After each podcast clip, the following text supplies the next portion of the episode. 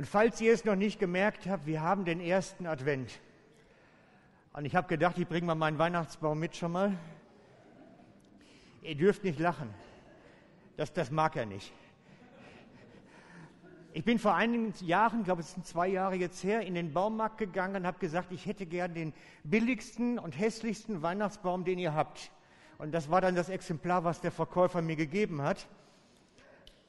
Ähm, das hat ein bisschen eine Geschichte. Ich habe so ein ambivalentes Verhältnis zur Weihnachtsdekoration.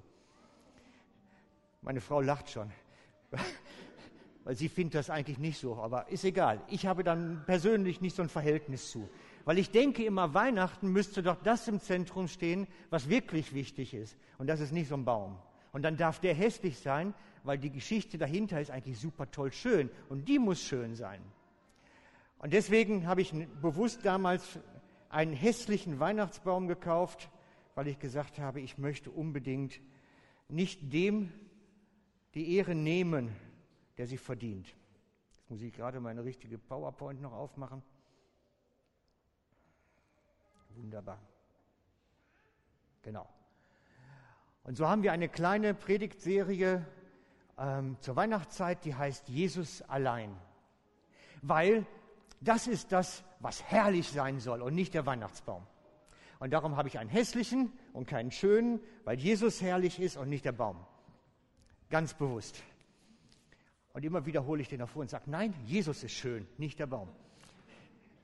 Du musst hässlich sein. Genau, Jesus allein. Jesus allein. Der Vers, der dazu gehört, heißt, steht im Johannes 1,14 und lautet, wir haben seine göttliche Herrlichkeit gesehen. Eine Herrlichkeit, wie sie Gott nur seinem einzigen Sohn gibt. Wie sie nur Gott seinem einzigen Sohn gibt. Wir haben seine göttliche Herrlichkeit gesehen. Das ist der Glanz von Weihnachten. Das ist das, was scheint. Nicht die Lichter, Jesus. Das ist das, was wichtig und bedeutsam ist. Jesus, nicht der Baum, nicht die Ketten, nicht die Lichter in den Fenstern. Völlig alles Schnuppe, können wir alles weglassen, ist eigentlich überflüssig. Jesus muss scheinen. Wenn wir das nicht scheinen lassen und das nicht verstehen, ist Weihnachten an uns vorbeigegangen. Dann haben wir das Ziel verfehlt.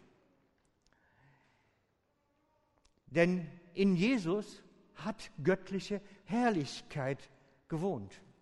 Sie war ganz da drin. Denn so heißt es im Kolosser 2.9, denn in Christus allein wohnte die ganze Fülle des Göttlichen.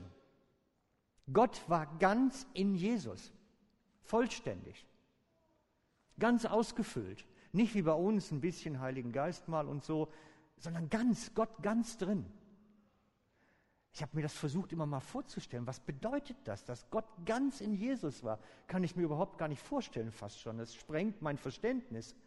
Denn der einzigste Mensch, der Gott jemals nahe war, also wirklich ganz, ganz, ganz, ganz nah, das war Mose. Und der durfte Gott nur von hinten sehen, weil er sonst umgekommen wäre. Kennt ihr die Geschichte dazu? Ich habe es euch mal mitgebracht. Doch er, Mose, bat ihn, Gott, den Herrn, weiter. Lass mich doch deine Herrlichkeit sehen. Gott antwortete, ich werde selbst in aller meiner Güte an dir vorüberziehen lassen und den Namen Jahwe vor dir ausrufen. Ich entscheide, wem ich gnädig bin und schenke mein Erbarmen, wen ich will. Dann sagte er, du kannst mein Gesicht nicht sehen, denn kein Mensch, der mich sieht, bleibt am Leben. Der Herr sagte weiter, pass auf. Und dann ist Gott wirklich an Mose vorbeigezogen und er musste, er hatte die Augen verdeckt und durfte sich nachher umdrehen und Gott von hinten schauen und ist nicht umgekommen. Und als er nach dieser Begebenheit wieder zu seinen Leuten kommt, hat er gestrahlt wie radioaktiv.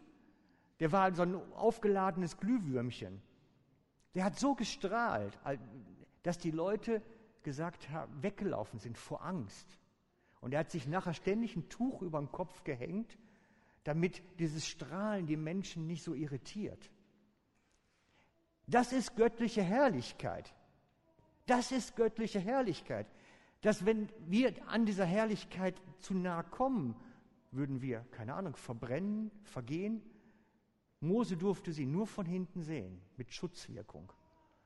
Und danach war der so aufgeladen, dass die Leute ihn nicht anschauen konnten.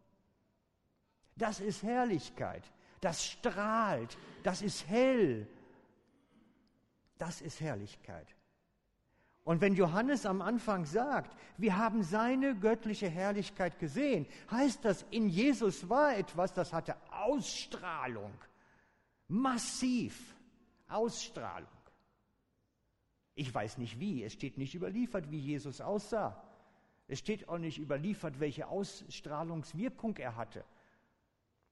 Es steht nur, dass die Menschen immer sehr angetan waren. Nicht nur von den Worten, auch von seiner Persönlichkeit. In ihm war die Fülle göttlicher Herrlichkeit. In Jesus. Und das ist Weihnachten, das feiern wir. Diese ganze Größe göttlicher Herrlichkeit ist zu den Menschen gekommen, ist zu uns gekommen. Und wir sahen seine Herrlichkeit. Eine Herrlichkeit, wie sie nur Gott, Gott nur dem einzigen Sohn gibt.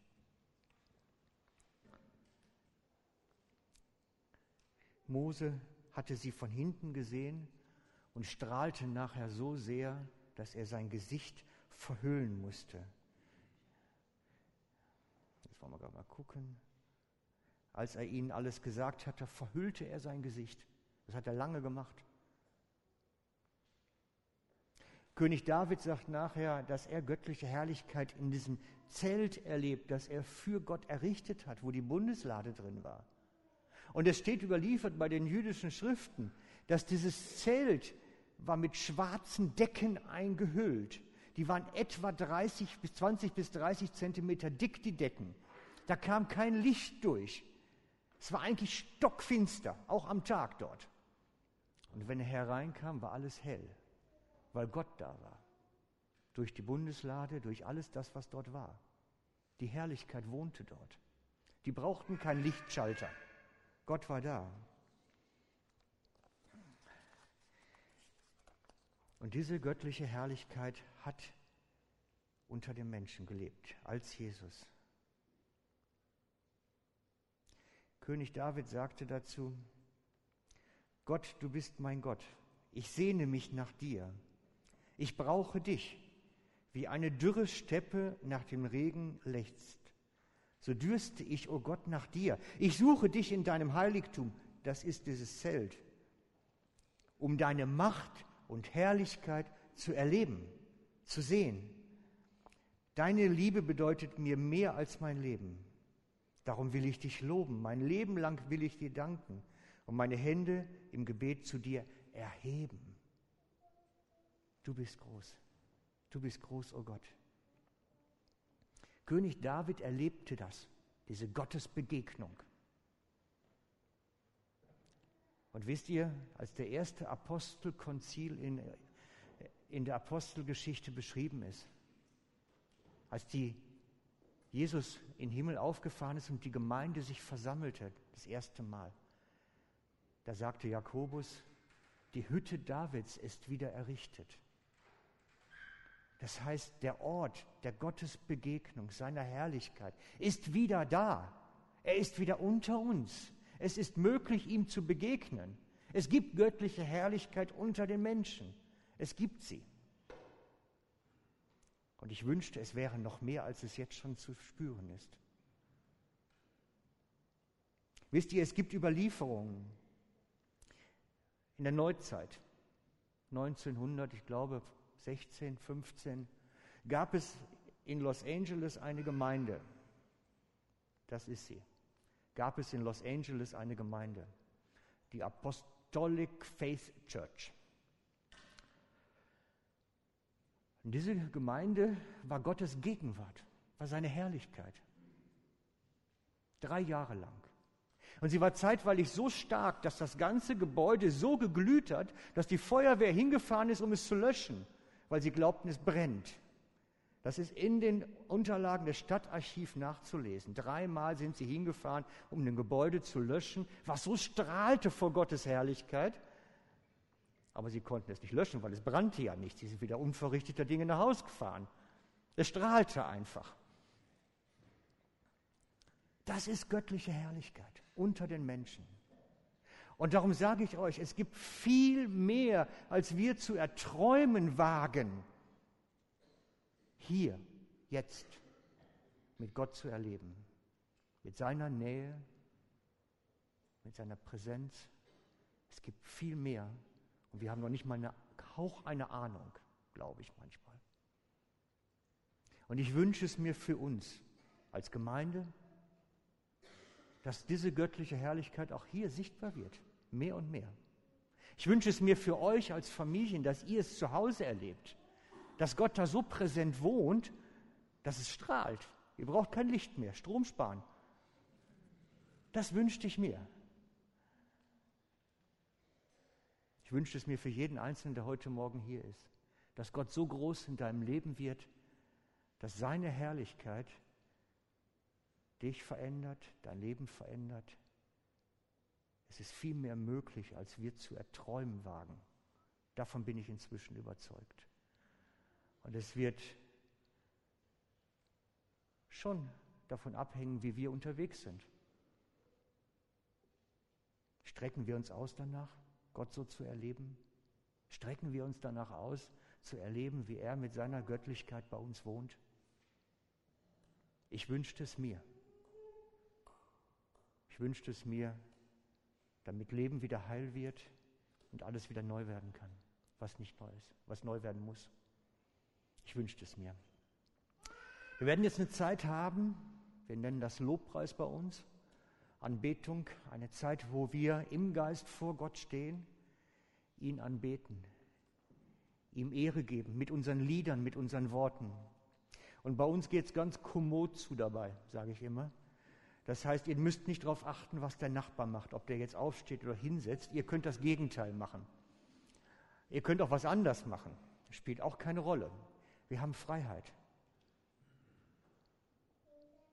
Geh in deinem Geist in Gottes Nähe und sei dort so, wie du dich gerade fühlst. Darf ich dich einladen, mit uns diese Zeit zu haben?